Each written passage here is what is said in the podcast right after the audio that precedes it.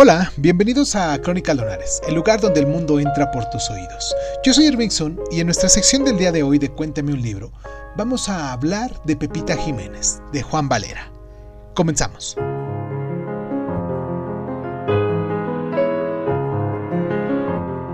De las secuelas de la Revolución de septiembre de 1868 fueron las polémicas filosóficas que enfrentaban una vivencia tradicional de la religión hecha de telurismo místico y buena dosis de hipocresía, y las nuevas morales vitalistas y aún materialistas, de las que era firme seguido el diplomático y novelista Juan Valera. El argumento de Pepita Jiménez, nombre de nuestra protagonista, es un trasunto literario del clima de las de religiosidad en el que se movían las clases medias y altas españolas del último tercio del siglo XIX la trama sitúa a los personajes en un ambiente de propietarios rurales donde don Luis de Vargas, seminarista y aspirante a místico, conoce a la hermosa Pepita, viuda de un tío octogenario y pretendida por su padre, don Pedro de Vargas.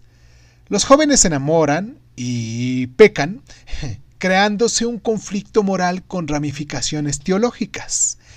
La iglesia, y a ratos el propio seminarista, exige arrepentimiento, fidelidad a los votos y renuncia al concupisciente amor humano. Pepita, voz de la naturaleza, desde sus convicciones católicas, reclama la reparación de su honra y casarse con Luis. Y ahí el elemento psicológico añadido es que Luis, hijo natural reconocido de don Pedro, pretendía con su sacerdocio lavar el pecado de sus padres. La narración, estructuralmente muy libre e imaginativo, incorpora el recurso de legajo encontrado, la comunicación epistolar y un narrador que completa lo que las cartas dejan en suspenso y redondea la figura rotunda de la reivindicada Pepita.